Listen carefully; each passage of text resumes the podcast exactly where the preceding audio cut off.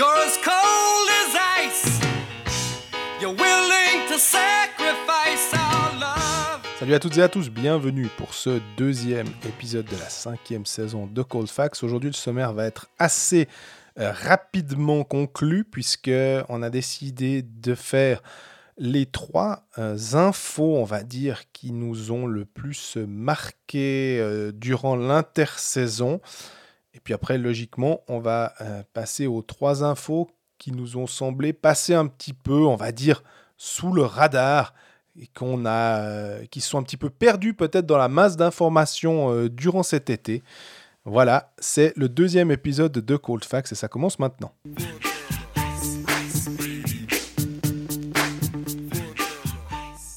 Salut Greg. Salut Jean-Fred, comment ça va? Très très très très bien pour ce deuxième épisode de Cold Facts. Exactement, on sent que ça se rapproche gentiment. Les, les, les derniers transferts sont en train d'être faits. On a vu qu'il y a eu des petites, petites mm, départs à Genève, il y, a, il y a des petites news par-ci par-là. On prolonge vite un contrat avant que la saison commence du côté de Bienne, etc. Du côté de Lugano aussi. Eh, c'est pas des petits contrats là du Non. côté de Lugano. On prolonge des gros contrats du côté de, de Lugano. Bon, bah on est bientôt prêt. On est bientôt prêt, exactement. Aujourd'hui, je t'ai donné des petites voix. Moi, je les ai fait aussi, hein, je suis pas comme ça. Mais euh, histoire de pimenter un peu ce- cet épisode, je me suis dit, tiens, ça pourrait être marrant de, se sonder mutuellement sur euh, nos, on va dire quoi, nos grosses news, les trois plus grosses news qu'on a l'un et l'autre, et les trois news qu'on estime qui n'ont pas été suffisamment discutées, qui sont passées sous le radar l'un et l'autre. Et on va voir si on pense aux mêmes choses, on peut du coup en discuter, on va pouvoir faire un peu euh, le point sur certaines équipes, du coup, grâce à ça, j'imagine. Puis après, bah, évidemment, on va faire un peu plus l'actu des clubs romans, puisqu'il y en a quand même un petit peu. Donc je t'écoute très volontiers. C'est quoi pour toi, si tu devais dire, si tu dois résumer l'été ou avant cette saison, quelle est la, plus grosse news selon toi? Bah, j'ai pris finalement une news pour parler de tout ce qui s'est tout ce qui s'est passé. On l'a déjà abordé finalement euh, en partie euh, la semaine passée. Le passage à six étrangers et moi la news, il se trouve qu'en plus elle est tombée après notre premier épisode, c'est l'arrivée d'Alexandre Texier à Zurich. Et parce que elle symbolise la je vais dire la puissance, je sais pas mais la force du championnat de Suisse à l'heure actuelle, ce qui permet d'avoir un, un joueur euh, jeune, il va avoir 23 ans, euh, en pleine possession de ses moyens, capable de faire un demi-point par match à son âge en NHL, et qui débarque en Suisse finalement, dans une équipe qui n'avait pas forcément besoin de, de talents supplémentaires comme ça, mais on se demandait qui c'est qui pourrait remplacer Denis Malgin. Ah bah on a la réponse. Euh, en tout cas, pendant euh, cette saison, je ne sais pas s'il il va rester plus longtemps, mais parce qu'il a des soucis avec la, NHL, euh, il serait suspendu pour euh, une année, donc euh, ça lui permet lui de continuer à jouer au hockey. Euh, il voulait se rapprocher de sa famille. J'avoue que c'est plus près de Grenoble. C'est clair que euh, Zurich intrinsèquement est plus proche de Grenoble que Comme quand que- avait quitté Fribourg pour Zurich pour se rapprocher de sa famille qui est en Tchéquie. Voilà. Oui. Maintenant, je me dis, j'arrive quand même pas à comprendre pourquoi, euh, en reliant les points, euh, chose que tu aimes beaucoup faire, euh, pourquoi Genève et Lausanne n'étaient pas sur les rangs. Alors Genève, je peux comprendre parce qu'ils ont déjà beaucoup, beaucoup de joueurs. Mais parce qu'ils n'ont pas besoin d'étrangers, tout simplement. Parce que Zurich a, a- un, poste d'étranger numéro 1. Parce que Zurich vient de prouver avec Denis Malgin qu'ils étaient capables de prendre un joueur, de le façonner pour le faire performer en Europe et bim, repartir en Amérique du Nord. Moi, je pense que c'était le dernier club qui cherchait encore un étranger parce qu'il ne veut pas arriver dans un endroit où il n'y a, pas- a pas la place. Pour moi, il n'y avait pas d'autre solution. Au moment où on apprend qu'il. Alors, moi, je le savais qu'il allait venir à Zurich pour une, une enfin, j'expliquerai ça peut-être un petit peu plus tard, mais au moment où ça sort en Amérique du Nord qui vient en Europe, tu dis, bon, a- si tu relis les points, il n'y a qu'un seul, qu'une seule destination, c'est Zurich. Oui, d'accord. Alors je suis complètement euh, OK avec ça. Maintenant, euh, tu veux te rapprocher de ta famille, euh, Grenoble, L'Europe- Genève. L'Europe, c'est plus facile, c'est plus Ouais, proche ouais, que Columbus. ouais. Tu veux te rapprocher. Alors, Genève, tu te dis, ils viennent de faire Artikainen, là, ça commence à être un petit peu compliqué. Euh, c'est un peu bouché. Par contre, à Lausanne, euh, qui aime bien des fois se débarrasser de contrats, euh, on a vu que ça a été le cas avec Barberio, on a vu que ça a été le cas avec Frolic. Euh, je me dis, est-ce que vraiment, quand un Texier est sur le marché, est-ce que vraiment tu as euh, Emerton, par exemple, pour prendre, euh, qui, est déjà euh, plutôt en position de septième. Ou alors Salomaki. Je prends, même s'il vient d'être signé, je suis Petr Svoboda. manager. hein. Ouais. Il, a pas reçu 5 transferts il y a quelques jours et puis il peut faire ce qu'il veut. Enfin, quand tu as des contrats, il faut aussi faut, faut jamais négliger que quand tu, quand tu te départis d'un contrat, c'est un move qui a une vraie, qui a une vraie signification au-delà du move en lui-même, auprès des agents, auprès des joueurs, auprès de tout ça. Et quand tu le fais une fois, comme euh, Genève vient de le faire avec Tyler, moi, tu dis bon ben écoute, ça s'est pas passé comme on espérait, désolé, au revoir, merci, on se serre la main, tu t'en vas. Fribourg commence à l'avoir fait une fois ou deux ces derniers temps. Il y a eu David Ebicher, on a eu Yannick attention aussi à la réputation que tu te fais dans la ligue. Et là, Lausanne l'a fait vraiment souvent. Et au bout d'un moment, les joueurs, est-ce qu'ils ont vraiment envie de se mettre, euh, mettre là-dedans ou tu joues un peu la sécurité puis tu dis non mais attends, je vais aller à Zurich, l'organisation ils m'ont donné les clés du camion, je vais je viens, jouer sur la première ligne là, j'ai toute la glace que je veux, j'ai le power play que je veux ou alors je vais à Lausanne. Moi moi je vois pas le truc. Ah, moi, je vois Christophe Huet, Grenoblois, la légende du truc, français. euh, ça, ça me semblait être une destination qui aurait pu être logique si ils n'avaient pas fait n'importe quoi au niveau Ah, des, des- bon. des transferts aussi. Oui, mais, Ça c'est autre chose. ouais, mais comme il est capable de, de sortir euh, des joueurs, tout d'un coup, euh, il les aime plus le lundi matin, je me dis vraiment que mais le mardi après-midi, il leur, leur fera un contrat de 3 ans en général. Exactement. pas le lundi matin. Et ça, à part ça, c'est pas une blague ce que je suis en train de dire là. hein. C'est quand même quelque chose qui est arrivé la saison dernière. Ça s'est passé quasi comme ça. Avec un autre joueur qui, qui était quasi sur le départ et le lendemain, on apprend qu'il a re-signé.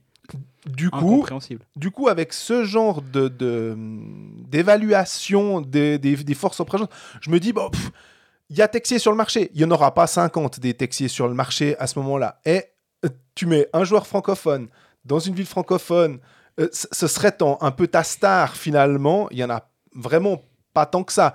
Euh, je dirais que Lausanne a, sans doute raté euh, le, virage avec certains joueurs. Euh, je sais Granlund, Lettonen, enfin toutes les, les, les, vrais, les superstars qui sont venus, en tout cas les, vraiment très très bons joueurs européens, même Artikainen, même Omar, même si on connaît tout le, bagage d'Omar à Genève, hein. mais tu as ces joueurs-là, tout d'un coup, tu as Texier qui débarque. Et moi, je me dis là, tu as une occasion en or. Et, et quand en on or, je pense que tu as dit le truc. En fait, c'est pas un puissant fond, euh, Grégory Finger. Oh, Alors, oh, non, oh. bah, je, je pense que sur les trois dernières années, il a, il, il s'attendait peut-être pas à, à, à raquer autant que ça. et au bout d'un moment, moi, je, je- je- moi, je, je comprends qu'on dise non mais attendez, stop là, là on vient de, se- on vient de perdre de l'argent sur Baumgartner qui est parti à Berne parce qu'il faut, faut pas me faire croire. Et je, je connais son salaire, mais moi, il me semble qu'à ce micro, on n'a jamais révélé les salaires des joueurs, même si on en connaît bien quelques-uns parce qu'on a nos, on a nos connexions. Mais c'est pas un, un- un truc dans lequel on va à ce micro-là pour connaître le salaire de Benjamin Baumgartner. Et il a une année de moins de contrat à Berne. hein. Mhm. Il n'a pas laissé de l'argent sur la table parce qu'il aurait pu rester là, faire, euh, faire banquette pendant encore trois ans, gagner bien sa vie. Il a, Lausanne a perdu un peu d'argent. Mais c'est normal, quand tu fais un buyout, tu perds un peu d'argent. Ouais. Mais tu estimes que ce que tu vas perdre sur le buyout, à, à moins de. Enfin, c'est un, un agreement que tu trouves entre deux. Baumgartner a peut-être laissé un petit peu sur la table pour aller ailleurs. Ça, je l'entends aussi. Hein. C'est pas que Lausanne qui a dû faire un effort. Mais il y a eu ça. Euh, Il y, a, il y a eu euh, Frolic, justement. Il y a eu Barberio. L'année passée, il y a Varon qui est parti également. Et au bout d'un moment, moi, j'entends qu'on dise Mais eh, dis donc, euh, Varane, il n'avait pas qu'une année de contrat, je me rappelle. il est parti hein. en courte saison aussi. Ah oui, ouais. c'est juste. ouais. Dis donc, Petre, euh, c'est bon ou bien on, on a déjà euh, une cinquième ligne qui va nous coûter très cher cette saison parce que les Doué, Maillard qui, vont, qui sont pour l'instant euh, à la limite, on va dire, entre la 4 et la 5. Moi, dans la construction d'un roster, je pense que c'est déjà très cher. Et moi, si je suis la personne qui donne l'argent, pour le moment, je dis oui, oui, très joli. Il y a encore un, il y a encore un Texier sur le marché qui est bien clinquant. euh, un autre joueur clinquant que tu veux nous faire venir parce qu'il a un nom. Mais à la fin, il faut payer. Et qui paye? Bah vas-y, alors sors l'argent. Et euh, moi, j'entends complètement. Donc, pour, pour moi, il n'y avait aucune, aucune chance que ça arrive à Lausanne. Et ils viennent de faire Raphaël, de signer Raphaël en plus, qui est aussi un joueur qui a un pedigree de NHL complètement différent. Je Ouais, suis ouais. pas en train de comparer Raphaël et puis Texier. Mais euh, la news, l'arrivée de Texier, petite, petite, euh, petite anecdote, j'étais présent quasi toute la semaine à Yverdon, la semaine passée, avec euh, Zurich qui était présent. Et le premier match où il joue, donc on apprend le matin qu'il a signé à, Zurich pour une année.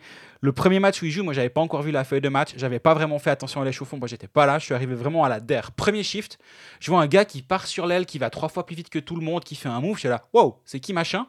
Il revient au bon, t'es là, ah, ok, Texier est sur la glace. C'est en, en, en un, en un coup d'œil, tu vois que le gars, il a, il a juste rien, pas rien à faire là. Il va, ça va être super, hein, c'est tant mieux pour la ligue. Mais en un sens, il a quand même pas grand chose à faire là. C'est comme Malguin l'année passée, tu voyais finalement que c'est presque, il joue, il joue, il joue en niveau débutant, débutant à NHL, mais c'est un joueur aguerri. Puis tu te dis euh, sur, sur PlayStation. Donc Ouais. C'est un joueur aguerri qui commence en niveau débutant, puis c'est un tout petit peu trop facile.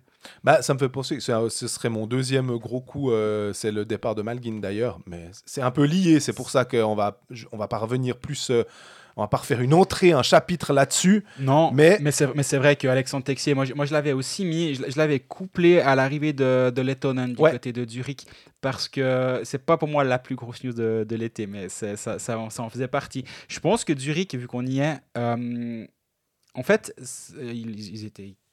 On va dire quoi À un match, on serait en train de dire euh, est-ce qu'ils vont pour la défense du titre? Puis là, on a un peu l'impression que c'est un peu les nulos parce qu'ils ont perdu quatre matchs de suite contre Zug euh, en finale l'année passée.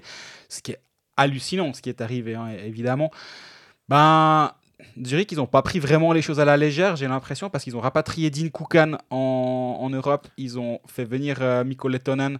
Et- Koukan, à part ça, tu as vu qu'il aurait pu venir plus tôt. Il y avait un article de la, Pas vu, non. du Taggy ou de la NZZ, maintenant je me rappelle plus, et qui disait que à un moment, il, Sven Leuenberger et Edgar Salis étaient arrivés, euh, étaient allés le voir aux États-Unis pour lui dire. Si jamais euh, nous on te prend volontiers, puis euh, c'était pas encore le moment. Puis là, je crois qu'il a un deuxième enfant avec sa femme, et puis il avait envie de se poser, puis disait Ça m'a fait sourire parce que ça, c'est un peu la phrase Ouais, mais comme ça, je peux être tous les soirs à la maison. Ce que je comprends tout à fait. On est vraiment bien d'accord que c'est beaucoup plus simple que de devoir partir en road trip pendant une dizaine de jours puis de laisser en fait ta femme euh, bah, se débrouiller toute seule. Il n'y a pas de raison. C'est...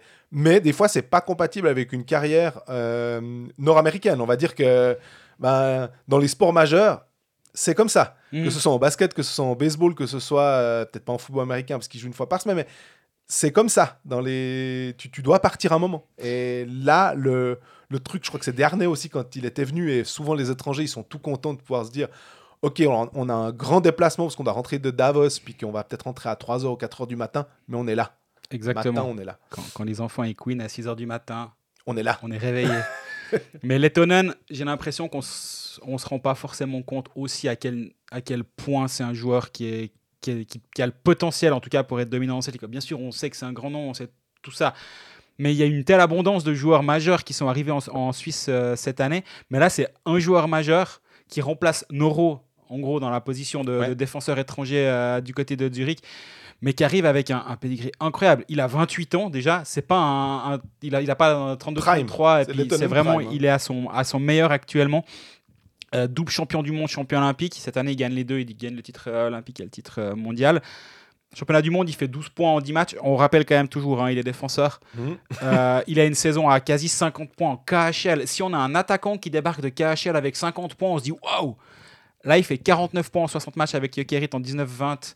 Après, il, fait quasi un point par match euh, sur deux saisons consécutives euh, en KHL. Saison dernière, il était blessé euh, tout le début de saison, si je me rappelle bien.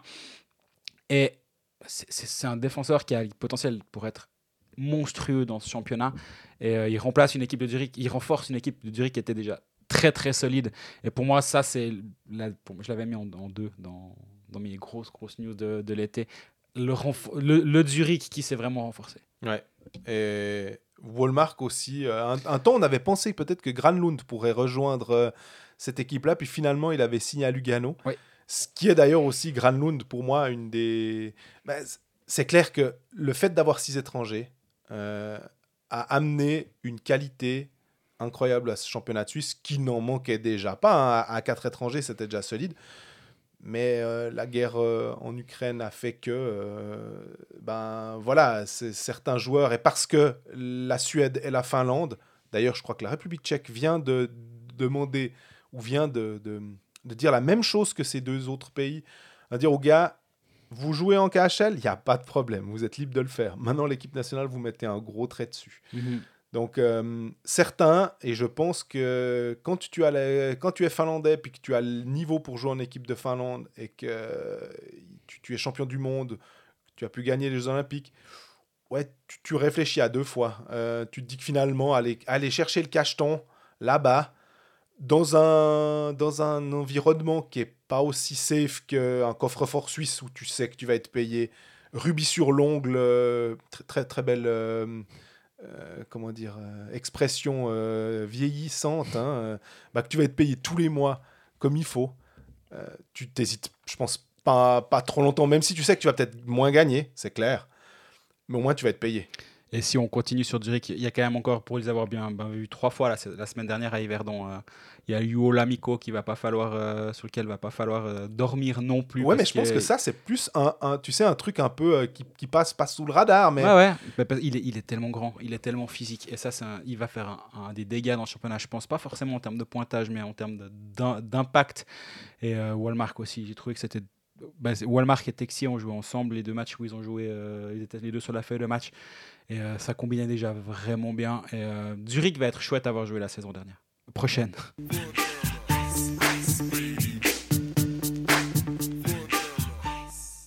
Alors, à mon tour d'être original, du coup, après cette longue période zurichoise, on va pas aller beaucoup plus loin. Hein.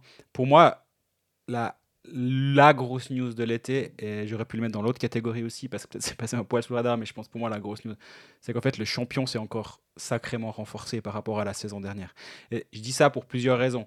La raison une, bah, évidemment, il y a des étrangers supplémentaires, puis ils n'ont pas engagé n'importe qui, ils ont perdu Anton Lander, qui, est un, qui est un super joueur d'ailleurs que, que j'aimais bien voir, mais ils l'ont, ils l'ont remplacé, alors est-ce que ce sera du poste pour poste dans l'alignement? Probablement, mais par un Brian O'Neill qui, débarque de KHL, qui était là aussi par rapport, aussi par rapport à, Lettonen, qui était un joueur de KHL qui était dominant. Il débarque après 7 euh, saisons ou 6 saisons à, Jokerit. Oui, il faisait point sur point sur point. Euh, là, il, sort sur de, deux dernières saisons à plus d'un point par match aussi du côté de Jokerit. Euh, ça, c'est un, super renfort. On ajoute encore à ça Peter Celarik, qui est un allié qui peut également qui peut jouer des deux côtés, et les buteurs hyper forts. Et dans les pertes, ils ont perdu Müller qui est parti du côté de Lugano, ils ont perdu Bachhoffner qui est parti du côté de Zurich, très bien. Mais ils ont gagné, ils se sont renforcés en un sens avec Lino Marchini, parce qu'on rappelle que l'équipe qui gagne le titre et qui revient de 0-4 le fait sans Lino Marchini qui a fait zéro match de playoff la saison dernière.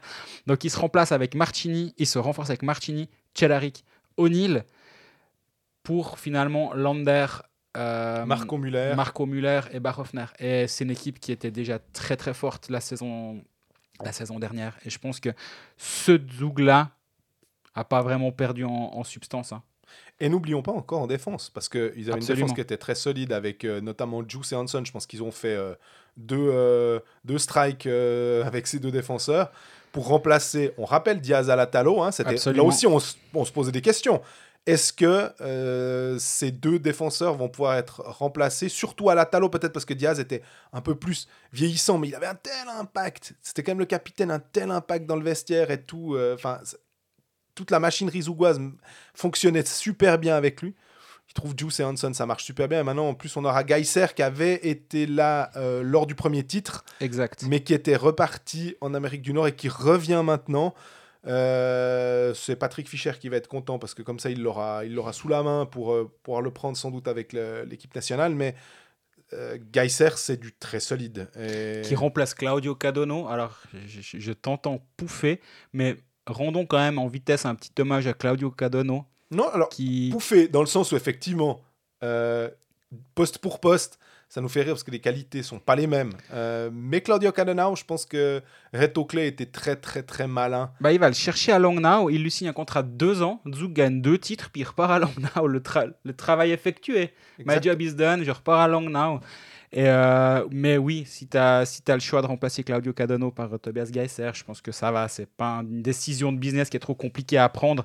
Et donc, pour moi, ce, cette, on va dire, euh, j'allais dire cette course à l'armement, mais c'est pas forcément une bonne idée euh, vu en général les métaphores euh, belliqueuses et guerrières, mais c'est mais cette course au renfort, pour moi, ben on s'attendait peut-être à, un nivellement des valeurs, ben ça y est pas vraiment, j'ai l'impression, parce que les, les riches sont devenus enfin, sont devenus encore plus riches.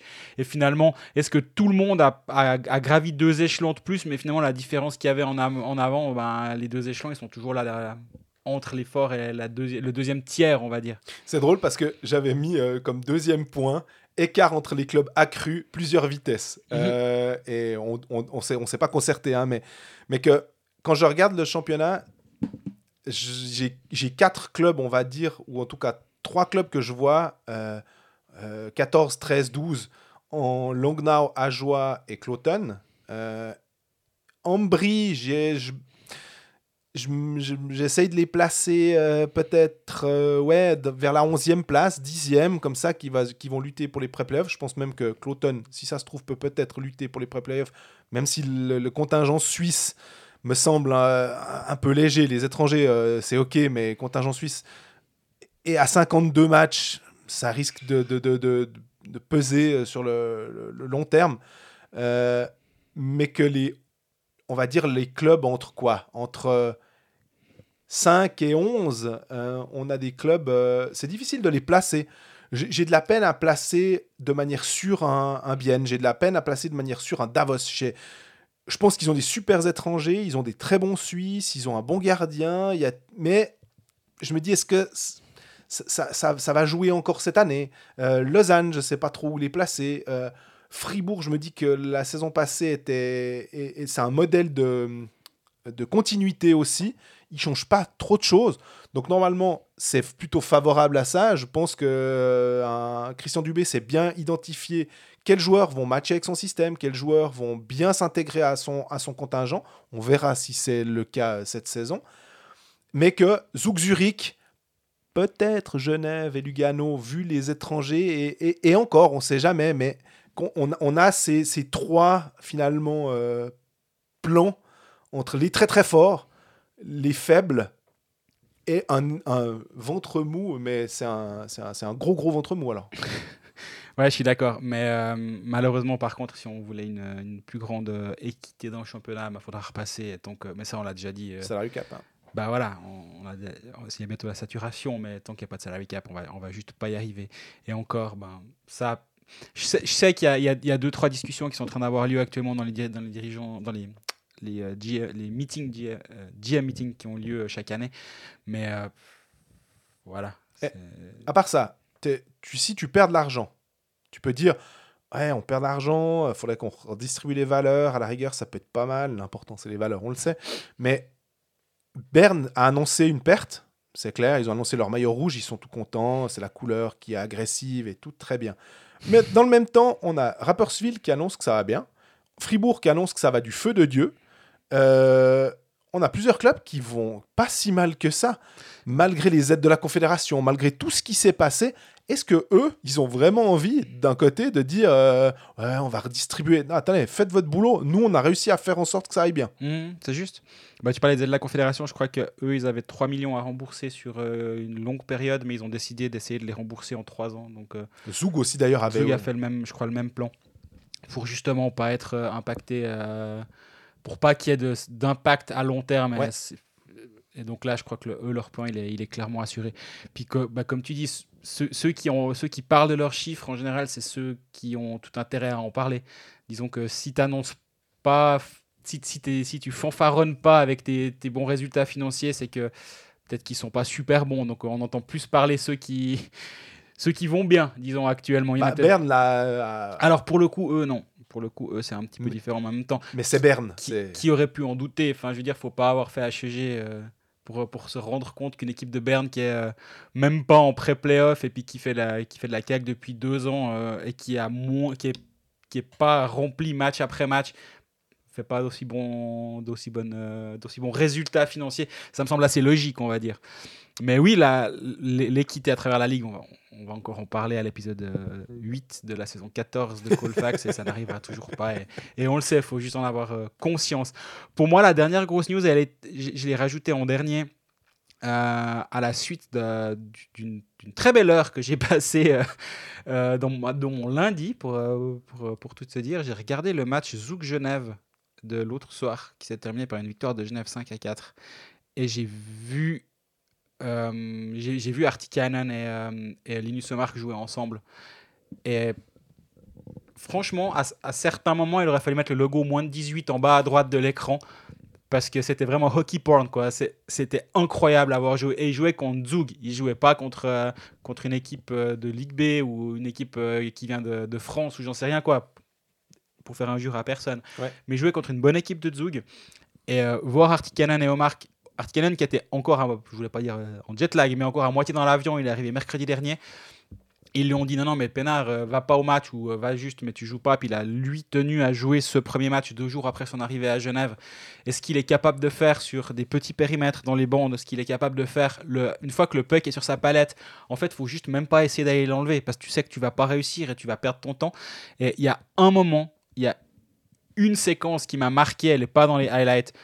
Euh, et c'est pas un but. sur- J'ai vu que Genève a mis un but en powerplay sur ses réseaux sociaux, Ouais. qui est magnifique, effectivement, avec un avec euh, un- une petite triangulation. C'est vraiment du Entre Temernes, euh, Omar et. Artikainen.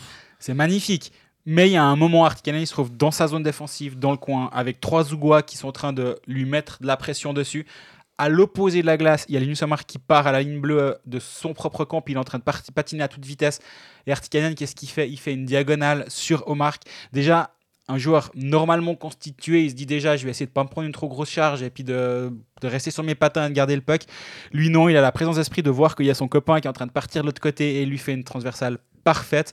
Malheureusement, ça n'a pas débouché sur un but parce que ça aurait été euh, une très, très, très belle action. Mais juste pour ce, genre d'éclair de génie, je me dis, waouh, ok.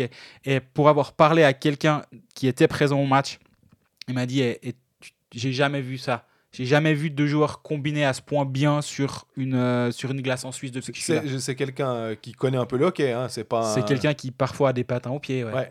et qui m'a dit j'ai jamais vu ça. Et j'étais là ouais, ouais, bon, ok ok. Puis après j'ai regardé le match, je me suis dit bon malheureusement c'était un match qui était ultra haché. Il y a toujours ce moment en début de saison où tu, tu peux toujours savoir, tu peux essayer de mettre sur le calendrier à quel moment a eu le, le meeting des arbitres.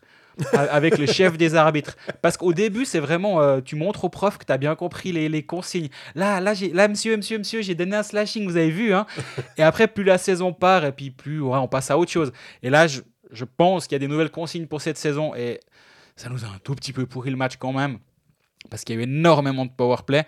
Mais par contre, bah, du coup, ça permet de voir que le power play de Genève, c'est euh, Omar, Artikainen, Pouliot, Richard. Et euh, et il y a de la qualité. Et euh, Omar et Artikainen, ils se cherchent tout le temps, tout le temps à travers la zone, à des déviations devant le gardien. Puis Artikainen, il fait, euh, je sais pas, il doit faire 4 mètres de haut pour 4 mètres de large et 4 mètres de profond. Il est impossible à bouger. Le cube. Mais vraiment, et c'est. Et, et- mais malgré tout, il est quand même capable d'avancer parce que c'est une grande question. hein. Ouais. Et, et il m'a dit, j'ai fait une interview de lui euh, sur Blick il y a deux semaines, je dirais, où il me dit, euh, quand je lui demande ce qu'il faut attendre de lui, il m'a dit, Paul, patineur le plus rapide de la ligue en rigolant. Il le sait, il n'a pas besoin qu'on lui explique que c'est pas le plus vif de tous. Mais par contre, il a tellement d'autres qualités. Et euh, pour moi, c'est une, un- signature qui est immense. Et euh, je, je me réjouis aussi ben, de, de- de le voir dans, une- dans un vrai match. Parce que la- l'amical, c'est bien joli, mais quand ça va commencer à compter, ben, je me réjouis de voir ce que ça donne. J'allais dire, c'est alors. On va pas faire la litanie des matchs amicaux qui nous, nous apprennent pas grand chose parce que c'est pas vrai. Euh, justement, ça permet de voir quand même qu'il y a, il y a deux, trois trucs qui sont bien rodés. Mais effectivement, quand ça frappera un petit peu plus, euh, mais si je- j'entends bien ce que tu dis, c'est qu'Artikainen frapper un peu plus, ça va pas être un gros problème. Si on vient le, le- le- si on vient fort checker euh, face à lui, euh, ça, ça va pas trop trop le gêner. Donc ça va être intéressant. Ce qui me plaît bien dans ton, dans ton discours là et de, de ce que tu as remarqué sur le powerplay, c'est Richard. Et je me dis, Richard, quelle est une, de ses grandes qualités, à part d'avoir trois poumons et de gueuler sur les arbitres en permanence, c'est d'être hyper bon au face-off. Et je me dis que si sur un powerplay, tu peux bénéficier du puck assez rapidement avec ces, avec ces artistes-là, ouais, c'est quand même pas mal si tu peux commencer déjà à planter ta tente dans la zone au début des deux minutes. Ça, ça- ça risque d'être longuet pour les adversaires, ou alors très court, parce que finalement, en, en trois transversales, ils ont, ils ont réussi à trouver la faille, mais euh, c'est ça fait partie aussi de ces trucs. euh, ben voilà, c'est Genève et Lugano, pour moi, vu les, les, les- les joueurs engagés, les, les étrangers, qui nous font saliver aussi en se disant que est-ce qu'ils vont être au niveau de Zug et de Zurich? Ça se joue aussi beaucoup sur les Suisses, Mhm. qui sont vraiment, vraiment très solides. Euh, le fait qu'il y ait de la jeunesse à Zug aussi, le fait qu'il il puisse avoir euh, sur cette quatrième ligne, même si maintenant la quatrième ligne, on a vu hein, à Genève, euh, la quatrième ligne, ce sera, il, peut, il y aura sûrement un international. Ça se trouve, je vois pas comment. Enfin, entre Joris, Pouliot, Richard, on a déjà trois centres, plus encore euh, un, autre centre euh, étranger. Phil Poula au hasard, Voilà. t'as un triple gold qui débarque. Voilà. Tu te. Bah oui, il n'y a pas. Alors, tu décales un gars en ailier, mais est-ce que vraiment c'est c'est malin alors que tu as cette colonne vertébrale qui est une des meilleures de Suisse, à mon Mhm. avis, avec une. Alors, ils sont pas tous tout jeunes, hein, c'est clair. Euh, Il y aura peut-être, il y aura sûrement des blessés. Il faudra avoir des, des, des gars en renfort. Mais sur le papier, pff. Après, on verra. On en a parlé la semaine dernière déjà. Il faudra voir derrière comment ça tient également. Euh, mais mais, mais s'il faut parier sur une équipe qui gagne plus de matchs 5 à 4 que 2 à 1, moi je pense que je mets, mon argent sur Genève parce qu'en planter 5 par soir, je pense qu'ils peuvent tout à fait être capables. Et tu toujours pas mentionné Bertadia. Et je me demande si on va pas. J'en ai déjà parlé la semaine passée aussi, mais si ça, si ça va pas être le. Comment dire L'oublié de la saison euh, du côté de Genève. Ouais, moi je, voulais juste aussi, j'avais l'impression que l'oublié c'était un peu Vatanen, qui finalement marque. on- tu parlais de Lettonen avant, on disait ah, si jamais il est défenseur, hein, comme il marque ses points.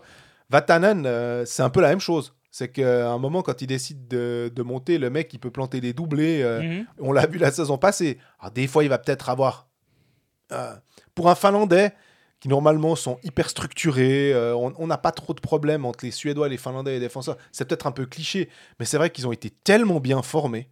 Ça, c'est un truc qui, me fascine aussi, c'est que normalement, on peut s'attendre à avoir des gars qui sont euh, responsables défensivement. C'est jamais trop un problème.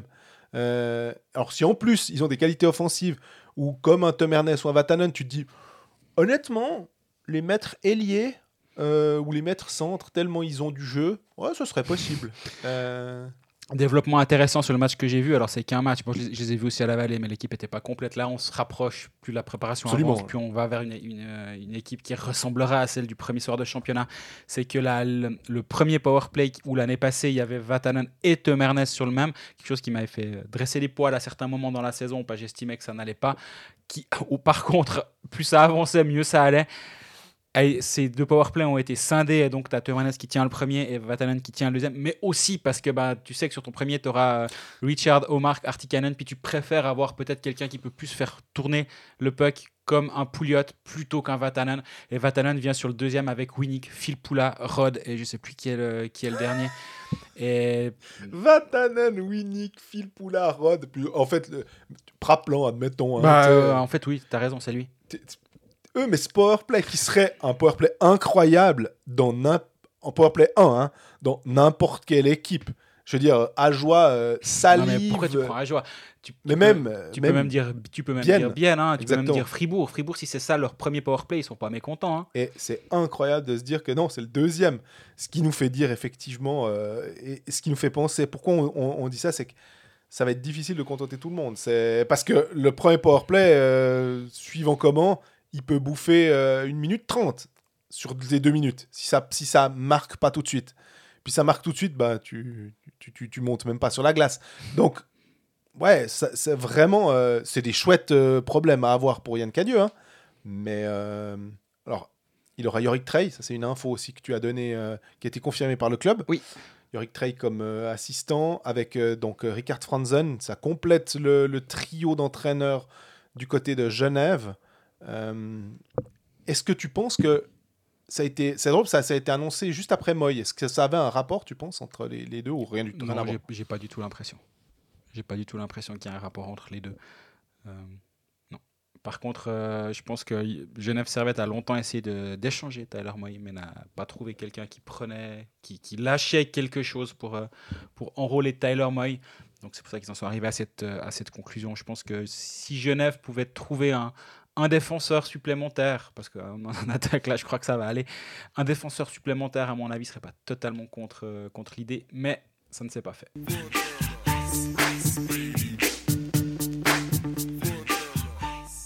Maintenant, on passe euh, dans la suite des devoirs aux, aux choses qui, Élève de bêta au, au tableau, tableau. qui sont, tu disais, passer sous le radar. Le- J'aime bien la, la dénomination, je la trouve un peu... euh, elle colle pas tellement avec ce que j'ai envie de dire, mais c'est une thématique qui me semble intéressante à aborder. Euh, c'est les chances d'Ajoie de rester en National League. Pour moi, elles ont grandement augmenté. Euh, ce qui n'était pas forcément le cas avant l'été. Je me faisais du souci, euh, malgré tous les transferts que je trouve excellents de la part de, de Julien Vauclair avec les moyens qu'il a, il a essayé de faire en sorte que d'aller chercher des jeunes, d'aller chercher des, des- gars qui ont un peu faim, qui vont accepter. euh, J'aimais beaucoup le Yann Derungs, malheureusement il, il est blessé, ils ont été le chercher à Turgovie, malheureusement il est blessé, euh, mais c'est plus de 30 buts en, en Swiss League, donc vraiment, je me dis si c'est un joueur qui peut t'amener de Swiss League, une dizaine de buts en National League, bah, chapeau, c'est excellent. Euh, il est blessé jusqu'au mois de novembre, si je dis pas de bêtises, euh, ou en tout cas octobre. euh, il va pas revenir tout de suite. Ça, c'est un coup dur. J en colère, Lilian Garessu, mais Thierry fait. Enfin, vraiment, les, les- je me disais, est-ce forcément qu'il aurait peut-être pu faire mieux, mais je trouve que c'est déjà pas mal. Là, on a Vouillamo qui a été prêté à Ajoie toute la saison. C'est aussi pas mal. Mais Il y a Arnaud Ria qui est toujours en prêt là-bas. Non, il a- est finalement, ils ont- hein, ils, ont arrêté, Ouais. ils ont arrêté le prêt. C'est pour ça qu'ils ont pris Vouillamo. Exactement. Euh, les chances de rester en National League avec le fait qu'il y a quatre étrangers pour le barrage euh, et que la limite est fixée au 15 février, ça amène quand même plus de chances au club de National League de d'y arriver. Maintenant, on se souvient aussi que on est, c'est toujours une question de mental. Quand ton club vient de perdre une série et que tu dois lutter dans un barrage de promotion-légation, c'est que t'es le plus mauvais, enfin, c'est que tu as perdu les matchs qu'il fallait pas qu'il fallait pas perdre. Donc le- et que l'autre équipe logiquement, mécaniquement, bah, c'est celle qui a gagné le plus de matchs et qui se retrouve face à toi. Donc l'écart a tendance à diminuer, mais, mais un Holton avec, euh, admettons, je prends cet exemple-là parce que je pense que c'est ceux qui sont le mieux armés à l'heure actuelle, mais qui ont deux étrangers, euh, dont un Collins qui est de 88, je crois, donc il est quand même un peu, euh, il, il- il a un certain âge, plus Nunn. Bah, tu dois rajouter deux étrangers Mhm. au 15 février, ça va être quand même compliqué. Euh, et que finalement, cette ligue, cette National League, elle est, je dis pas qu'elle est fermée, parce qu'il y a toujours cette possibilité qui est offerte. Mais c'est un peu une possibilité qui est offerte de manière de dire ouais, ouais, tiens, en, en Suisse, on aime les promotions-légations, on n'aime pas. euh, Puis on veut pas se mettre la loi sur les cartels à dos, donc euh, on, on- on- on dit non, non, c'est pas une ligue fermée, un peu de choses près. Mais pour le coup, alors qu'Ajoie ait réussi à grimper en profitant en fait l'année passée de, de la montée à 13 équipes, euh, j'étais pas forcément chaud, mais vu le contexte, je pense que pour moi, le- le- le- on est, je maintiens toujours une ligue à 12 que j'aime bien, mais ça c'est un autre débat. Mais à ce moment-là, alors si on est à 14, euh, vraiment, je pense qu'ils vont rester pendant un bout là. Ça va être, euh, on, on peut presque parler euh, d'une ligue, ligue fermée, selon moi. hein. J'allais dire pour la blague, euh, si tu veux écouter le débat sur la Ligue à 14 ou pas, il suffit d'écouter un épisode random de la saison dernière de Colfax. Puis il y a forcément un moment où, où moi je te dis que c'est bien et toi tu me dis que c'est pas bien. Donc euh, vous, vous, vous l'avez à un moment, il y, y a des marqueurs, à mon avis, assez simples à trouver. Euh, blague à part, je t'entends complètement sur ce que tu dis. Puis dans le même temps, je suis obligé de, de faire une petite. de mettre un petit bémol parce que moi, on m'a dit pas forcément du bien du HC Ajoie à la suite de son match contre la Chaux de Fonds. J'y étais pas présent, mais j'avais des yeux sur place, disons. Et euh, la Chaux de Fonds a tourné autour d'Ajoie pendant une bonne partie de la rencontre, de ce qu'on m'a dit. Encore une fois, hein, match de préparation, on sait exactement, on, on sait qu'il faut pas trop trop lire dans ces matchs de préparation, mais quand même, il faut pas non plus les botter en. J'aime mieux dire de préparation que match amicaux d'ailleurs. Ouais, ouais, absolument. Match amicaux, c'est ce que tu fais entre Noël et Nouvel An parce qu'il y a la Coupe Spengler puis que tu veux que tes joueurs euh, éliminent la dinde. Là, c'est pas le cas. Là, le but, c'est un petit peu quand même de se préparer. Et euh, a été largement meilleur qu'Ajoie de ce qu'on m'a dit. Encore une fois, je n'étais pas présent. Et euh, quand tu vois que la, la quatrième ligne de Chaud de Fond, c'est euh, Voirol, Privet, Dubois, puis la quatrième ligne d'Ajoie offensive, donc évidemment, c'est Oui. Arnold, Maca, Arnouria. Arnouria, il a pas réussi à faire sa place à Ajoie. Tu te dis comment c'est possible et euh, que, que, puisse se à ce point-là tourner autour d'Ajoie. Ajoie n'avait que quatre étrangers. Certes, Chaud de Fond n'en avait qu'un. Donc, euh, je peux pas, je pense pas franchement qu'on puisse dire que c'est là que ça s'est joué. Et euh, de ce qu'on m'a dit, Ajoie joue beaucoup très passif, Ouais. très attentiste en, en zone neutre. Ils prendront moins de buts normalement. Alors, là, là aussi, on peut voir la chose dans les, dans les deux sens. Ils seront pas souvent amenés à faire le jeu comme ils devraient le faire contre, Ajoie, euh, contre Chaud de Fond. Ils seront souvent amenés à faire le dos rond, puis à essayer de, de temps en temps d'aller en planter un euh, sur des contres, et, mais d'être solide en zone neutre. Donc, c'est peut-être aussi un piège de jouer contre une équipe de Swiss League où tu dois faire le jeu. Ça, je l'entends tout à fait. Mais euh, je suis obligé de mettre un petit bémol quand même sur ton enthousiasme là. Maintenant, moi, on me dit énormément de bien TJ Brennan. Donc, euh, lui, je me réjouis de. Je l'ai juste vu un entraînement à, à Porrentruy quand je suis allé faire l'interview de, de l'entraîneur et de Julien Vauclair. Mais je me réjouis de le voir en match. Euh, on m'a dit vraiment, même presque, il est presque meilleur que Gauthier Leduc, apparemment, de ce qu'on me dit. Ouais. Et il y, a, y a de quoi avoir euh, deux, trois bons joueurs du côté d'Ajoie. Et ça, ces bons joueurs-là peuvent faire la différence dans un éventuel barrage. On n'en est vraiment pas là actuellement. hein. On rappelle qu'actuellement, Ajoie est, est en tête du classement de, de National League avec euh, zéro match, zéro point, mais un AJ pour commencer son, son nom. Donc euh, ça passe devant Ambry. Et euh, donc, il faut pas non plus commencer à parler comme ça maintenant, je trouve. On aura le temps durant la saison, si le cas échéant. Mais il y a quand même ce, ce match amical qui me fait me dire, ouais, quand même. Mais on est obligé de, de- de penser quand même. On parlait de vitesse. Mhm. On sait bien que euh, les, les- les suspects usuels, c'est quand même euh, autour de Longnau-Cloton et Ajoie que ça va se jouer. Enfin, à moins d'un incroyable retournement, mais on sait qu'il faut pas se baser sur les contingents. On se fait souvent avoir parce qu'il y a un club en général qui, qui, qui fait de la caque euh, à un moment, puis un qui nous surprend. Est-ce que ce sera un de ces trois qui va nous surprendre? Quand même de la, quand même de la peine à me rendre. À, m'imaginer ça dans la mesure où le- le- les contingents en fait au-dessus sont tellement forts. En fait, c'est que, justement quand ton quatrième bloc, c'est eh ben, il y en a un qui va pas bien ou il y en a un qui marche bien, bah, tu le mets en premier bloc. Ton, ton joueur qui tout d'un coup euh, cartonne, tu te dis ben l'autre là, je trouve qu'il est pas assez euh, impliqué. Va, va, va, faire un peu de quatrième bloc parce que et, que tu mets un autre monstre en fait. J'ai eu justement plusieurs fois ce genre de discussion avec, euh, durant l'été avec des gens de différents clubs. Et quand je parlais justement de, de bloc, ah lui, il est sur ton troisième. Puis souvent la réponse était, mais, mais j'ai trois, trois blocs, j'ai pas une dénomination aussi claire dans ma tête, 1, 2, 3, 4. Et euh, je pense plutôt qu'après les blocs, ils vont avoir des, ils, ils ont des, des, des rôles peut-être. Ben oui, ton, le, le, le- la ligne que tu vas envoyer à, à 19-30 dans le premier tiers, parce qu'il reste 30 secondes à jouer, c'est le moment où tu dois peut-être euh, où tu veux peut-être faire un dernier push ou au contraire, ben, si tu veux tu veux tenir un avantage de 2-0 et pas truer à l'attaque, ben, c'est peut-être lui versus lui. Ou si tu as le choix de- de- d'envoyer ton bloc en premier ou en deuxième, ça change forcément un petit peu le, le, le- le jeu tactique, mais le, le consensus était quand même assez souvent. Même moi, j'ai trois blocs équivalents offensivement et un quatrième qui est peut-être justement alors là qui a un rôle plus défini. Ce qu'on peut tout à fait voir avec Genève, par exemple, où tu auras une ligne. euh, je sais pas si Berton et Antonietti vont jouer sur la 4 ensemble, mais si c'est le cas, ben, tu sais exactement ce que tu auras avec ces profils-là sur la glace. Qui vont te donner euh, sur euh, X minutes, mais ils vont te donner euh, X minutes de qualité parce qu'ils vont se ruer à l'attaque, puis ils auront beaucoup d'énergie. C'est typiquement ce que j'attends là. mon premier, mon- ma première news qui est passée, selon moi, complètement sous le radar, c'est la prolongation de contrat de Dominique Cahoun jusqu'en 2027 du côté de Berne, alors que moi, on m'a- dit durant toute la saison dernière, Cahoun, il n'a rien à faire en Suisse. De toute façon, la saison prochaine, il est plus là. Donc, profite de le regarder encore un petit peu. Donc, même quand il n'y avait plus d'intérêt à aller voir les matchs de, de Berne, tu disais, bon, bon, moi, je pourrais voir Dominique Cahoun sur la glace encore un bout. 42 matchs, 44 points. Il a été fantastique la saison dernière dans une équipe qui était vraiment pas forte. Ouais, puis il était blessé aussi. hein. Exactement. Et son équipe était pas forte et malgré tout, il sortait du lot tous les soirs.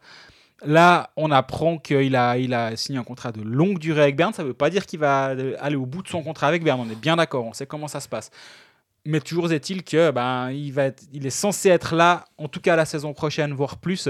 Et euh, pour moi, ça, c'est une news qui est vraiment majeure parce que Berne est une équipe qui est en pleine reconstruction. Euh, tu me diras, là, ils ont fait un petit peu euh, ground zero, puis là, ils sont en train de, de refaire Ouais. quelque, quelque chose. Et, euh, avec, avec des arrivées de qualité dans les joueurs suisses, euh, des arrivées de qualité au niveau des étrangers, et en plus la signature de Mick Cahoun que je voyais clairement, clairement pas être là, ben, je me dis que cette équipe de Berne, avec ce joueur dominant en, en première ligne, et là aussi en première ligne, on s'en fout, mais Ouais. avec un, jou- un joueur dominant comme lui, ben, pour moi, c'est une très grosse news. Et euh, je me réjouis de voir ce, ce Berne de la saison prochaine parce que entre les arrivées de, de Vermin, Marco Lehmann, on l'oublie un petit peu Marco Lehmann parce qu'il a été blessé la saison dernière, Leffel derrière qui va prendre ce rôle de, de défenseur suisse numéro 1 qui a été, qui était celui de, de Anderson la saison dernière. Ouais, mais il y a Ramon Untersander quand même. il y a hein. Ramon Untersander, mais Untersander, il, il est, enfin, ils, ont, ils ont un peu le même âge avec, euh, avec Roman Leffel, ils sont les Absolument. deux de 91. Mais moi, je le vois plus plus le Full prendre le, le premier power play d'ailleurs parce que pour avoir vu le match bien euh, je me suis beaucoup embê- embêté lundi j'ai regardé un bon bout du match bien Berne et euh, le premier power play c'était justement euh, Kaundi Domenico là je donne beaucoup de conseils au manager Luffel. Kaundi Domenico Leffel euh, Vermin et, je sais- et Lindbergh Ok, donc pas de Sven Berchi. pas à ce moment-là mais euh, est-ce qu'il n'était pas absent de ce match? Ah, c'est possible qu'il soit absent. D'ailleurs, Sven Non. Berchi, ça me fait penser. Moi, c'est lui que j'attends à, à Berne aussi, euh, forcément. Parce que c'est un peu le. C'est le gars qui revient d'Amérique du Nord alors, après plus de 10 ans. Puis on sait pas trop à quoi s'attendre. Si on s'attache à ses stats, on sait qu'en AHL, il vaut un point par match, en gros. Donc on se dit qu'en Suisse, ça devrait pouvoir être un point par match. Il va jouer devant son public, devant sa famille, chez lui. Euh, le côté un peu cocooning du truc, mais il a quand même un peu d'ambition, il a quand même pas gagné euh, tant de titres que ça. Me réjouis de voir euh, Sven Berchi enfin. Je me dis, et j'espère aussi peut-être avoir un joueur finalement. Si tu prends les joueurs suisses, si je te dis le- les trois attaquants suisses euh, de ce championnat, je pense que tu vas me sortir Gregory Hoffman, logiquement. Il y aura sans doute du Sven Andrighetto. Puis après, c'est un petit peu plus compliqué de trouver. Et je me dis qu'un Sven Berchi, ça peut être. Il peut faire partie de cette race de vraiment très très bons joueurs suisses, des gars qui sont des game changers. Parce qu'il n'y en a pas des masses, hein, finalement, parmi les Suisses. Bien sûr qu'un Gaëtan Haas peut le faire. euh, euh, à Fribourg, il peut peut-être y en avoir un ou deux. À Lausanne, la même chose.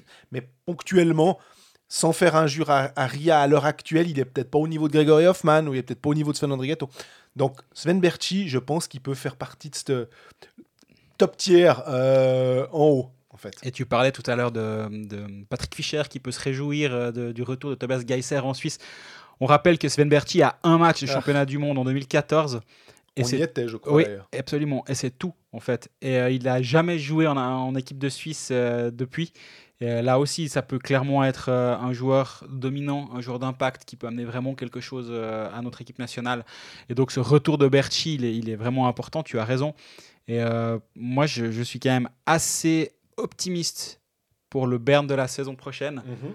Euh, ah, ça, je n'ai pas encore vraiment fait mes classements, etc. Je sais qu'il y a notre ami Roland qui nous, qui nous pousse au cul pour, euh, pour envoyer nos pronostics avant la saison. On va, le- on va le faire. Qui, ce qui est assez bien, on, on doit y envoyer en privé pour justement pas être influencé par les autres. Ça, c'est très très bien. Exactement. Au cas où quelqu'un veut craquer et puis euh, nous mettre Long Now dans les 6. Mais les gens adorent ces pronostics. Euh, C'était Laurent Kleisel hein, qui disait que c'était vraiment pour. euh, ça faisait plaisir aux gens, mais que les journalistes n'étaient pas là pour donner des pronostics, ils étaient là pour relater des fêtes. Mais il se trouve que les gens adorent pouvoir dire Ah là ces crétins de journalistes, qu'est-ce que qu'est-ce qu'ils sont bobés à avoir mis euh, ce Zouk premier, et puis, euh, voyez, ils sont septième. Et pour terminer sur le chapitre bernois, euh, Lindbergh aussi, je pense qu'on se rend pas forcément compte à quel point il peut avoir un impact majeur du côté de Berne. Euh, sur les deux dernières saisons de, de KHL, là aussi, donc il a 68 matchs, 61 points. Et euh, mine de rien, quand tu fais près d'un point par match en KHL, c'est pas une pince le type. Peut-être qu'on se rappelle. Moi, je l'aimais beaucoup à Zug quand il était passé à Zug euh, la saison d'avant, justement, son, son, son petit passage en, En KHL, en ouais. KHL. Et euh, lors des derniers playoffs, il met 9 points en 11 matchs. Donc, euh, ça, peut clairement il, peut avoir le, le rôle, euh, un, rôle ultra dominant aussi dans cette équipe de, de Berne. Donc, euh, tous les voyants sont ouverts. Je pense pas qu'on faut les mettre dans les, candidats au titre. Par contre, dans la lutte pour le top 6, ils vont clairement être là. Et euh, il y aura, ça, va vraiment être dur de passer, d'éviter les pré-playoffs cette année.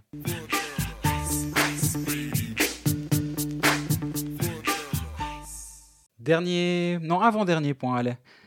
L'autre, on l'a déjà un tout petit peu évoqué quand même. hein. Mais d'abord, pour moi, il y a aussi un, truc qui est passé un poil sous le radar et ça va un tout petit peu élargir la conversation, mais c'est l'arrivée de Koskinen du côté de Lugano.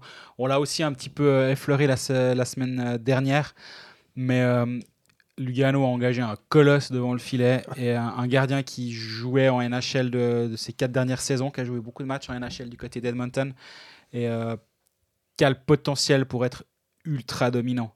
Et euh, je, je pense que qu'on se rend pas non plus compte à quel point Koskinen peut vraiment faire la différence pour cette équipe de Lugano. Lugano qui a déjà une bonne défense, mais ce gardien-là peut les faire passer à une étape à mon avis.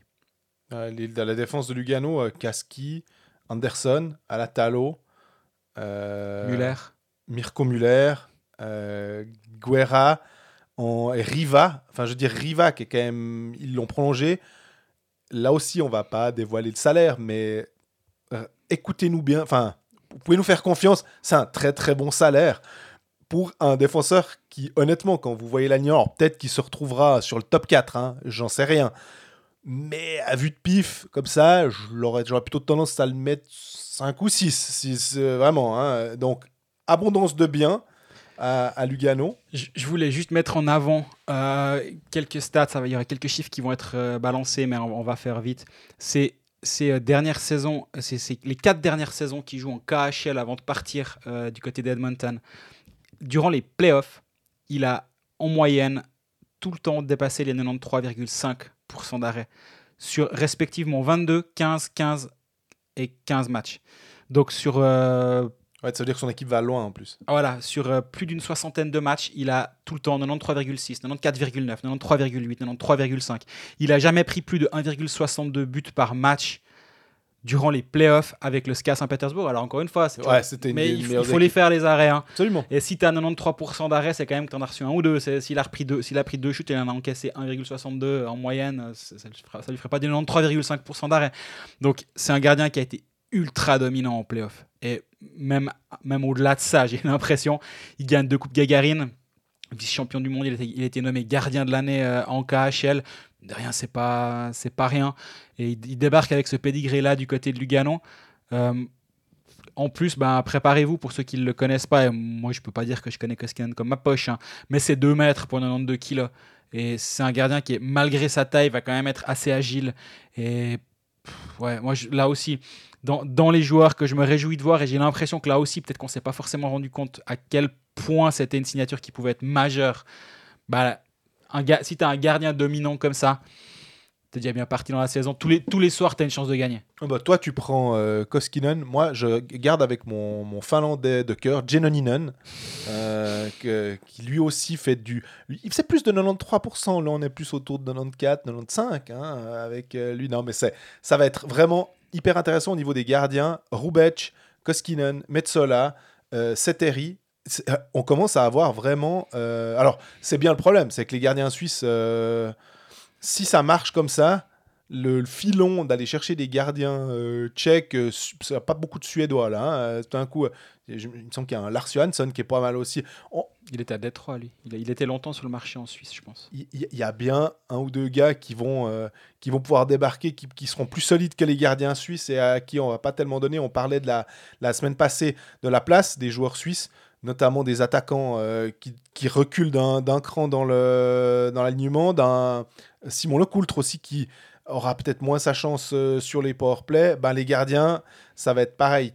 Tu mentionnais Berne. Berne, c'est un des rares clubs aussi avec un Vutriche euh, et, Manzato, mais Vutriche qui va être euh, le titulaire et Manzato qui va être son backup. Il faudra voir comment ça tient. Genoni et Berra, bien évidemment, mais ils sont pas éternels. Et à un moment, quand ces gardiens-là vont arrêter, bah, je me dis que la concurrence pour Koskinen, euh, ben, Zug et, et peut-être Fribourg seront là aussi pour dire ben, donc, viens chez nous. Euh, donc euh, là, les gar- euh, tes gardiens étrangers, t'es bien. Je pense que le- Mm. pour regarder sur le marché suisse. J'ai confondu avec Elberg, qui était longtemps sur le marché en Suisse, Ah qui- ouais. qui vient de Détroit, pardon, mes excuses, mais il, a- il continue en AHL, Elberg. Mais lui, il a longtemps été euh, proposé au club suisse Mais ça- également. Mais ça ça change pas le fait que des gardiens su- suédois, euh, des gardiens, euh, même on a vu Chikin venir, donc finalement, tout, tout ce qui est tout ce qu'il y a de bons gardiens finalement disponibles, venir en Suisse, euh, ça sera jamais ça sera jamais perdu. Et on rappelle bah, qu'il y a 14 places.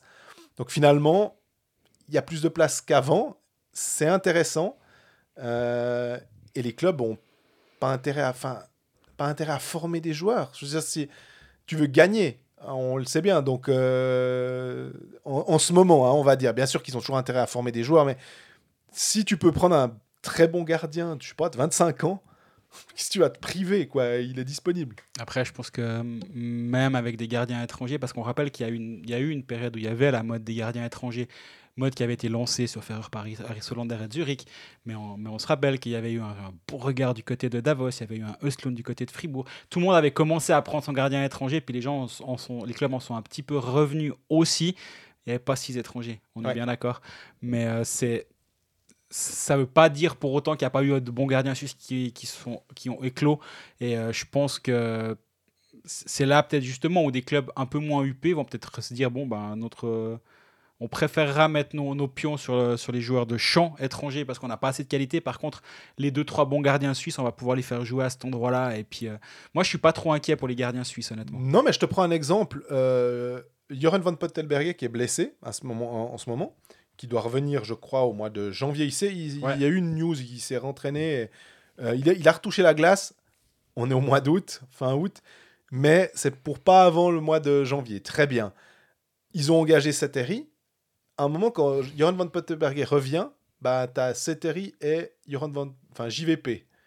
Bon, bah, à un moment, tu as trop de qualité. euh, et alors, c'est bien, tu peux, tu peux partager les matchs, très bien. Seteri, je pense qu'il a un contrat. Euh, tu vas pouvoir me, me dire si je me trompe pas. il, me semble qu'il a signé un an. hein, ça, ça me semble assez logique finalement, euh, puisque c'était un peu pour pallier la blessure de JVP.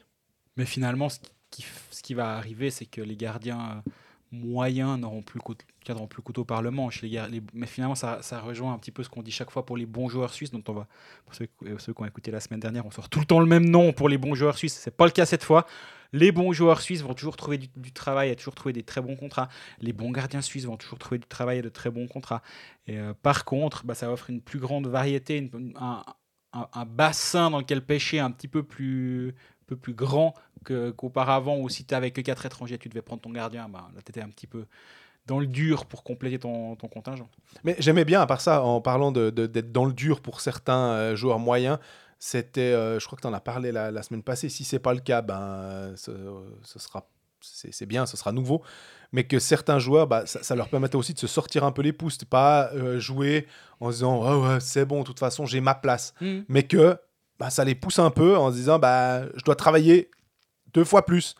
Parce que c'est plus compliqué. Parce que le mec qui vient devant moi, bah, le Artikainen, euh, il est plus fort. Donc, ça veut pas dire qu'il va me piquer forcément ma place. Je peux trouver une euh, un autre coin dans l'alignement. Mais pour ça, il faut que je bosse euh, sérieusement, finalement. Ouais, je suis d'accord avec toi. Après, c'est vrai qu'il y a le, chemin vers la National League pour, euh, les gardiens était, je veux pas dire facile, parce que euh, je pense que si c'était facile, il y en aurait plus qui taperaient à la porte et qui auraient légitimement une place en National League ou qui pourraient la briguer, c'est pas le cas. Mais par contre, quand tu as 12 équipes qui cherchent 12 gardiens, bah, il y a il y a, quand même des, places et 24 gardiens avec un, avec un remplaçant, surtout que maintenant les, remplaçants jouent, un, petit peu, un petit peu plus. Là, ça devient un petit peu plus euh, compétitif, mais est-ce que finalement, au bout du compte, c'est pas mieux pour l'équipe de Suisse? Parce que c'est souvent l'argument qui nous a mis en avant. Oui, mais l'équipe de Suisse, mais s'il faut un poil plus euh, cravaché pour y arriver, est-ce que finalement, ça ne donnera pas un gardien tout aussi bon, voire meilleur à la fin?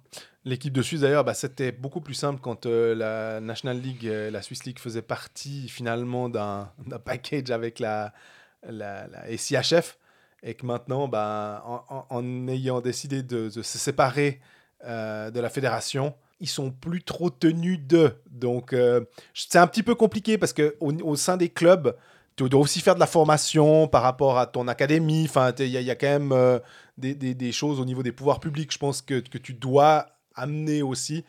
Mais au niveau de la fédération, par contre, tu es un peu plus. Euh, tu es moins tenu de faire, euh, de faire cas de leur euh, desiderata finalement.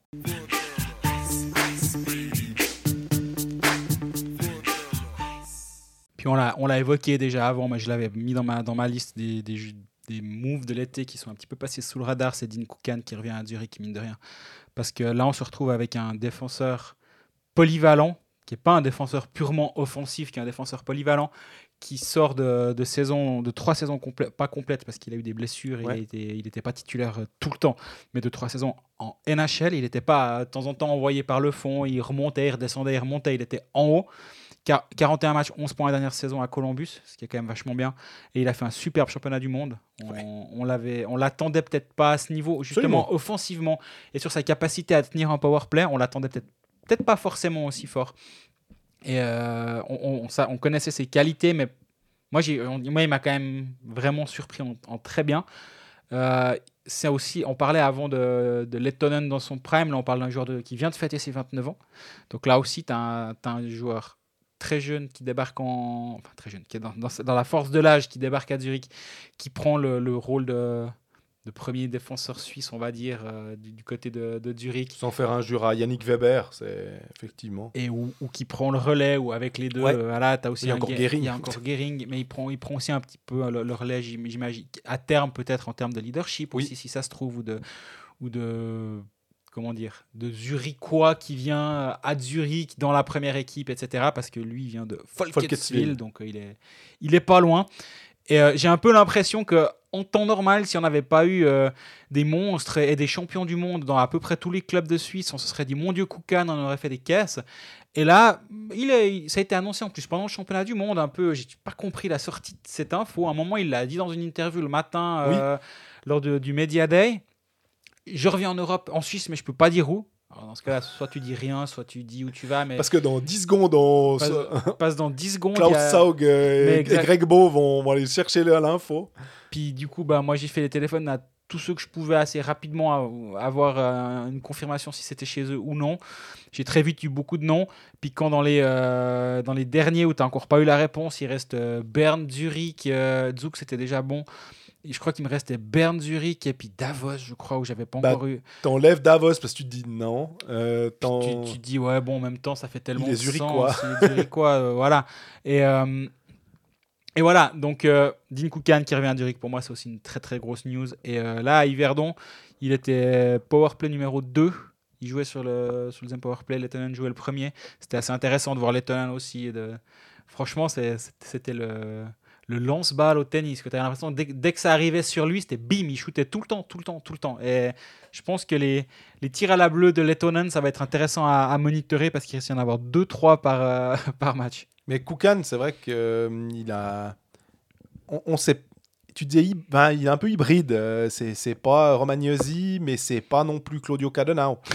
T'es j'ai quel, fait un, fait quel un grand type de joueur? Ouais, je suis un peu entre Romagnosi et Claudio Cadonao. Ah ouais, je vois bien. C'est pile. Non, mais pour dire que c'est un joueur qui a physiquement, il peut, il peut résister. Et puis, euh, il doit pouvoir jouer dans, en Suisse, il doit pouvoir jouer dans toutes les situations. Il n'y a pas trop de problème. Moi, j'aime bien toujours les, les caractérisations qu'on peut faire de certains joueurs. Et quand tu, quand tu vas sur le profil et prospect, tu dis attends. Parce que des fois, ça arrive Oui. quand tu vois euh, euh, Jean-Michel euh, Se- Sorensen qui débarque. Tu sais pas qui c'est. Tu vas voir son. Puis tu dis ah, il est comme ci, comme ça. Et puis là, je vois le, sur Koukan qu'il est grand, il est skilled, il est dans. Après, tu vois 2012. T'es là, ouais, non, mais bon, en 2012. Bah oui, parce que les profils sont faits quand ils sont un peu rookies. Mais quoi. des fois, je trouve ça toujours assez rigolo, le- les caractérisations qu'on peut faire de certains joueurs qui sont basées sur des scouts qu'on connaît pas forcément toujours Ouais. et tout le monde peut vite le devenir. hein. Je pense que si tu écris un mail, tu dis bonjour, j'aimerais vous donner mon, mon avis sur euh, Linus Mark. Il est fort, entre parenthèses, Grégory Beau, virgule EP 2022. Et du coup, ça me fait souvent un petit peu, un petit peu sourire, disons. Moi, ce qui me fait sourire, c'est parce que je... c'est grâce à toi que j'ai regardé ça. Ça devait être sur NBA Draft. Alors oui, c'est un petit, apa- petit aparté. tu veux en venir. Il, il mettait euh, les comparaisons, euh, quel joueur ça peut devenir, et puis je sais plus quel joueur, euh, un, un- un- un type qui a une carrière honnête, mais vraiment. puis c'était limite, c'était mis Michael Jordan comme, que- comme profil de comparaison, et ça me fait toujours sourire d'imaginer qu'on. Toujours éviter de mettre des noms trop trop hauts pour certains joueurs, que machin va ressembler à Sidney Crosby, t'es là, ouais, ouais l'histoire nous a quand même dit qu'il y en avait, ces types, il y en a un par euh, tous les 25, euh, déjà tous les 10 ans dans certains cas et tous les 25, 30 ou 50 ans dans d'autres cas. Je suis retombé sur. Alors, là, c'est vraiment. une- On digresse énormément, mais c'est- c'était Dishon Stevenson. J'allais dire Stevenson, mais Et ils, l'ont, ils ont laissé le NBA Comparison Michael Jordan. Puis après, il y a un edit de 2015. Ce scouting report a été fait quand il était encore un joueur de high school, donc de, avant le collège. Il devait aller à Kansas, mais on a appris notre leçon. On ne compare personne à Michael Jordan. C'était en l'an 2000. Le site venait d'être commencé. euh, allez revoir des vidéos de Dishon Stevenson à l'époque. Il était incroyable. Bref, tout Mais- ça pour dire que en quelques années, il peut s'en passer deux, trois choses. Et euh, ça me fait toujours rire. Après, je, je critique pas Lead Prospect, qui est une source Alors. euh, fantastique. Complètement. Et euh, moi, je, les soutiens en prenant le, le truc premium aussi. Parce que j'estime que le travail qu'ils font mérite clairement qu'on qu'on leur donne deux, trois deniers par-ci, par-là. Et, mais il y a toujours cet aspect scouting report qui me fait un tout petit peu sourire. Ouais, puis même, on, peut, on a le droit de se tromper aussi hein, Ah, sur oui, les scouting reports. Je pense que le scout qui a, qui a réussi euh, à faire que des cartons, euh, à un moment, il est presque plus scout. Il devient GM ou je sais pas quoi, parce que c'est. Ouais, ou medium. Ouais. Tu, tu peux pas avoir euh, tu peux pas avoir que des, des, des, des, intuitions parce que il y a tellement de problèmes euh, euh, dans la vie des gens finalement qui font que bah, il va pas se développer comme attendu. Si la courbe de progression est linéaire ou si la courbe de progression est exponentielle, ça doit se passer comme ça. Mais les, les, les cas, d'ailleurs, ça me fait penser qu'en NHL, hors du premier, premier tour de draft, trouver des très très bonnes pioches et des joueurs qui deviennent des, incroyables euh, euh, joueurs, des, des superstars, c'est la, la- la probabilité, elle est de une sur euh, je sais pas combien de centaines. Enfin, c'est vraiment là, tu as du bol. Tu peux pas Bah, te dire. euh, justement, très souvent, ce qui est dit, c'est que la, la draft, it's a crapshoot. C'est ce que tu vois dans, dans les casinos, ces jeux de dés. Il y a un épisode de Friends où il y a Monica qui gagne coup sur coup sur coup sur coup euh, à ce jeu de dés. C'est du, Ouais. c'est du craps. Et souvent, c'est la définition. It's a crapshoot. C'est c'est un, c'est un coup de dé, la, la draft. Pas au début, hein, évidemment. Parce d'être capable de se dire euh, Ah, ce Connor McDavid, je pense que ça peut devenir pas mal. Là, je vais le prendre très tôt. Non, enfin, évidemment. Tu peux Mais- même prendre Connor Bedard, qui est pas encore en NHL, qui, qui sera drafté la saison prochaine. Oui. On est déjà en train de dire qu'il sera un. Euh, Matvei Mishkov, le russe qui est incroyable, on sera déjà en train de dire qu'il sera deux. Euh, donc c'est un peu comme euh, quand il y a eu la draft euh, Ovechkin-Malkin. Euh, C'était quasiment obligatoire. Tu savais que avais, tu prenais l'un ou l'autre.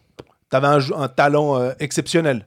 Donc, euh, Mais du coup, ce qui doit aussi nous faire un peu des fois relativiser certaines erreurs que peuvent faire les GM. Parce que si même dans, un, dans, un, dans une organisation de NHL qui a un, un réseau de Absolument. scouts énorme à travers le monde, parce que souvent on est dans les patinoires, puis à côté de nous, il y a le scout de Dallas par-ci, le scout de Calgary Surtout à, par à. Zurich d'ailleurs. hein. Tu vois qu'ils ils aiment quand même bien le confort de- du Hallenstadion ou de la. Soit ça, soit il y a des bons joueurs sur la glace. C'est l'un ou l'autre.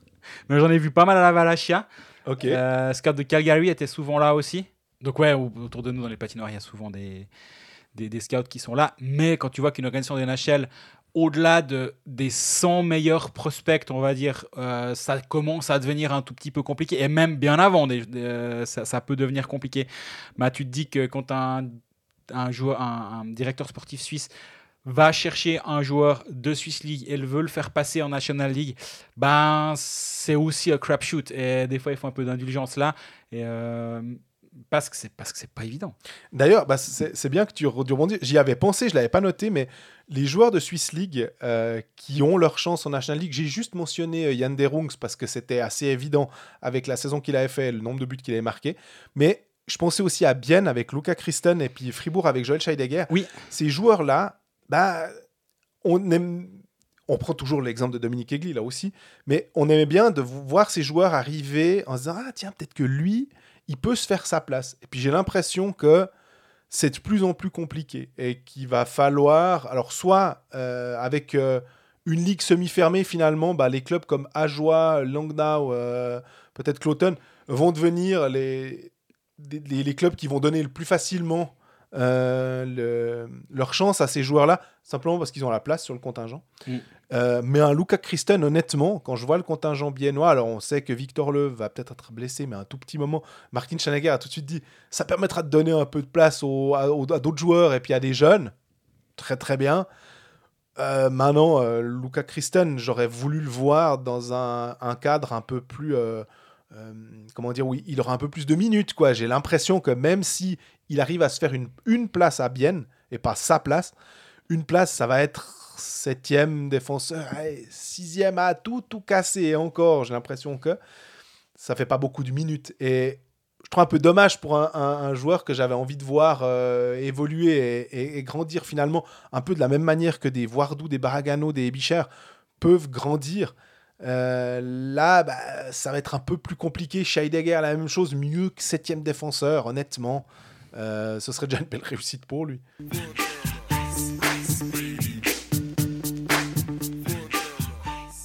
Ah ben voilà, on est au terme de ce deuxième épisode. Je pensais qu'on allait encore avoir un peu de temps pour parler des clubs romans, mais finalement, on les a un peu en filigrane, ils étaient là. Euh, les, dernières petites news, etc. Donc euh, on se retrouve la semaine prochaine.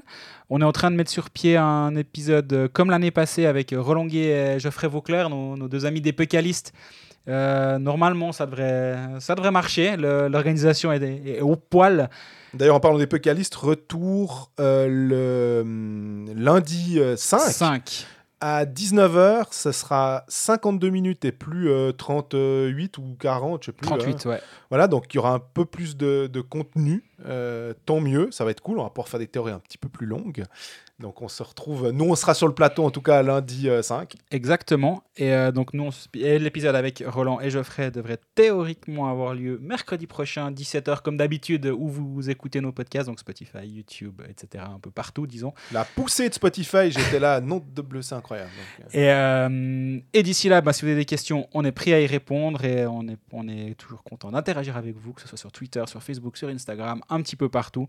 Et d'ici là, bah, profitez bien de ces matchs de préparation et non des matchs amicaux, parce que y a pas, c'est de la préparation, c'est pas amical. à bientôt.